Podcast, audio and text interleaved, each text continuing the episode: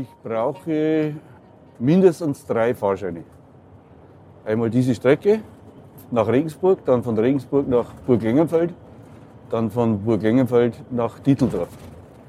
Es könnte aber sein, dass wir auch noch einen vierten Fahrschein brauchen, weil wir in Burg wahrscheinlich umsteigen müssen mindestens zweimal umsteigen und drei Stunden Fahrzeit.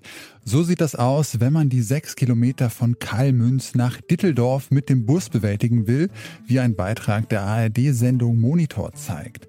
Eine schlechte Anbindung ist aber nur eines von vielen Problemen, die den öffentlichen Nahverkehr für viele Menschen unzugänglich machen. Wir fragen deshalb heute, wie wird der ÖPNV gerechter? Mein Name ist Janik Köhler. Hi.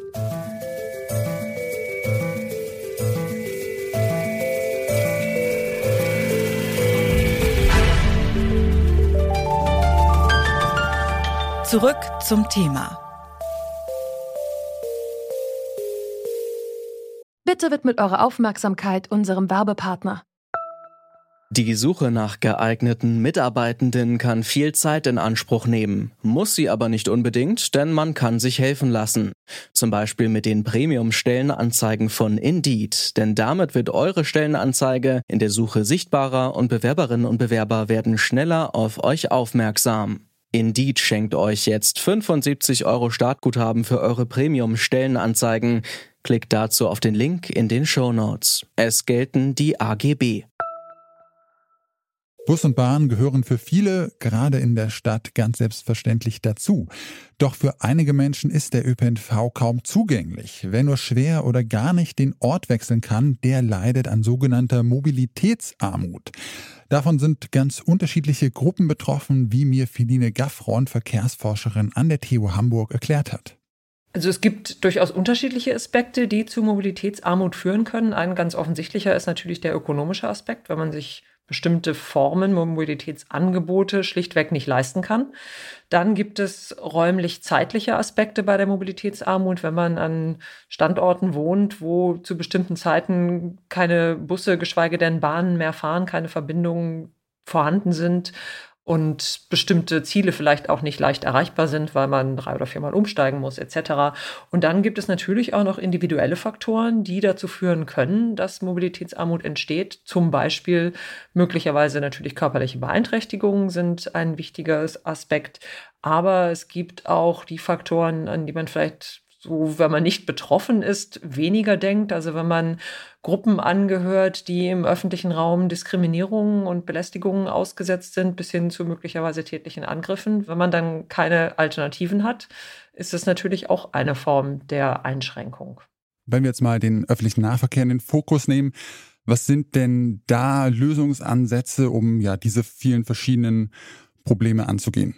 Also der ökonomische, dieser ganz wichtige, der ist eigentlich derjenige, der, der auch am breitesten vorhanden ist. Da gibt es die sogenannten Sozialtickets in vielen der Verkehrsverbünde, die eben dann vergünstigt abgegeben werden an Menschen, die ähm, von Grundversorgung, äh, Grundsicherungsleistungen, Transferleistungen leben. Eigentlich sollte die Zielsetzung sein, dass eben wirklich Menschen, die ökonomisch so äh, schlecht gestellt sind, auch den ÖPNV, also den öffentlichen Personennahverkehr, kostenfrei nutzen könnten.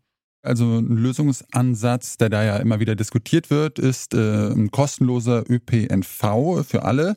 Würden Sie sagen, das ist jetzt die Lösung oder sollte man da äh, doch Ihrer Meinung nach gezielter die Leute unterstützen, die sich eben wirklich nicht regelmäßig ein Ticket leisten können? Ich glaube, dass ein Kosten loser oder sagen wir mal ticketloser ÖPNV, das sind ja nochmal zwei verschiedene Dinge, durchaus auch ein sinnvolles Ziel ist. Ich denke nur, dass wir an so vielen Stellen jetzt im Augenblick die Notwendigkeit haben, den ÖV, das Angebot, die Linien, die Taktdichte so großflächig auszubauen, dass man sich dann natürlich überlegen muss, wo das Geld herkommt. Und insofern würde ich es erstmal für sinnvoller halten, wirklich da gezielt vorzugehen und zu gucken, also bei wem zielt man quasi den großen Nutzen, beziehungsweise wer leidet wirklich unter Exklusion aus ökonomischen Gründen und für die dann erstmal das Angebot kostenfrei zu machen. Ja, wie sehen Sie das denn finanzierbar? Wo soll das Geld dafür herkommen? In Frankreich gibt es eine Nahverkehrsabgabe, die Betriebe ab einer groß, bestimmten Größe zahlen müssen, weil sie im Prinzip davon profitieren, dass sie an den öffentlichen Verkehr angebunden sind. Und genauso gibt es Überlegungen, es zum Beispiel über ähm, die Grundsteuer oder über eine allgemeine Haushaltsabgabe zu finanzieren, also so eine Art ÖV-Steuer. Und insgesamt geht es natürlich auch darum, also für welche Systeme wollen wir in der Gesellschaft Geld ausgeben. Und das sind natürlich auch Möglichkeiten zu überlegen, also ob man nicht Mittel, die wir für bestimmte Zwecke bisher ausgegeben haben, dann eher für ein besseres ÖV-System investiert. Um den ÖPNV zu stärken, fördert der Bund zwölf Modellprojekte. Eins davon ist das Projekt Mirror in Mecklenburg-Vorpommern. Stefan Wiedmer ist Geschäftsführer des zuständigen Verkehrsverbunds Warnow. Ihn habe ich gefragt, wie Mirror in der Region rund um Rostock für mehr Mobilität sorgen soll. Es geht darum, gerade Stadt und Landkreis zu verbinden. Ja, und das kann man, wenn man sich das Projekt anguckt und die dahinter stehenden Maßnahmen, dann passen die zusammen. Inwiefern? Dass wir etwas tun an den verkehrlichen Angeboten, also mehr Fahrzeuge, bessere Fahrpläne, engere Takte.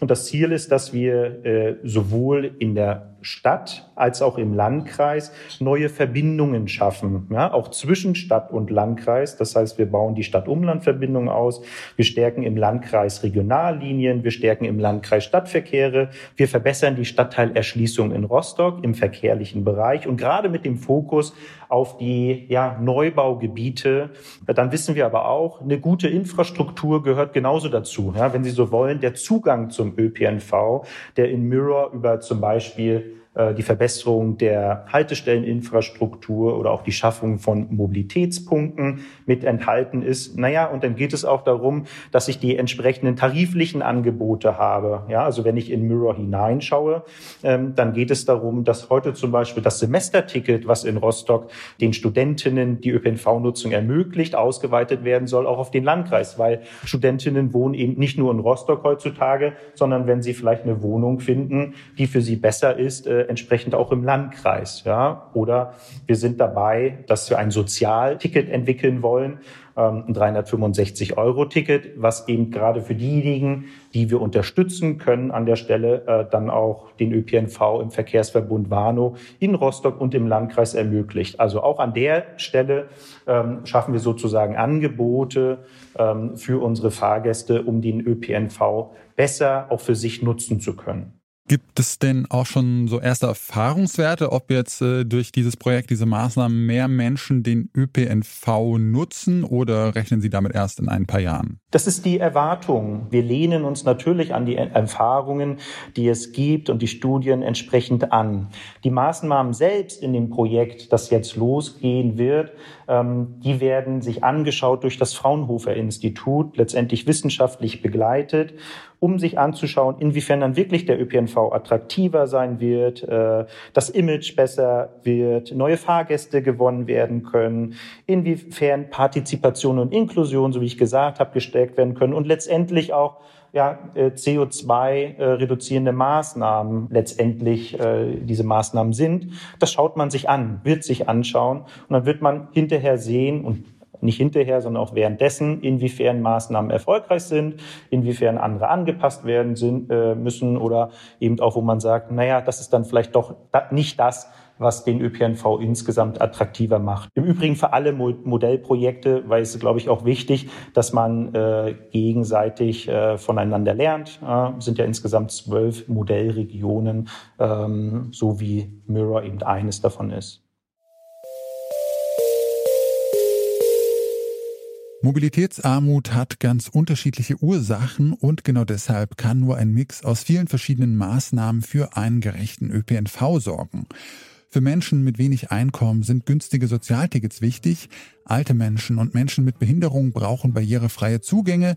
Marginalisierte Gruppen müssen sich in Bus und Bahn vor allem sicher fühlen. Und im ländlichen Raum steht eine bessere Anbindung und eine höhere Taktung ganz oben auf der Agenda.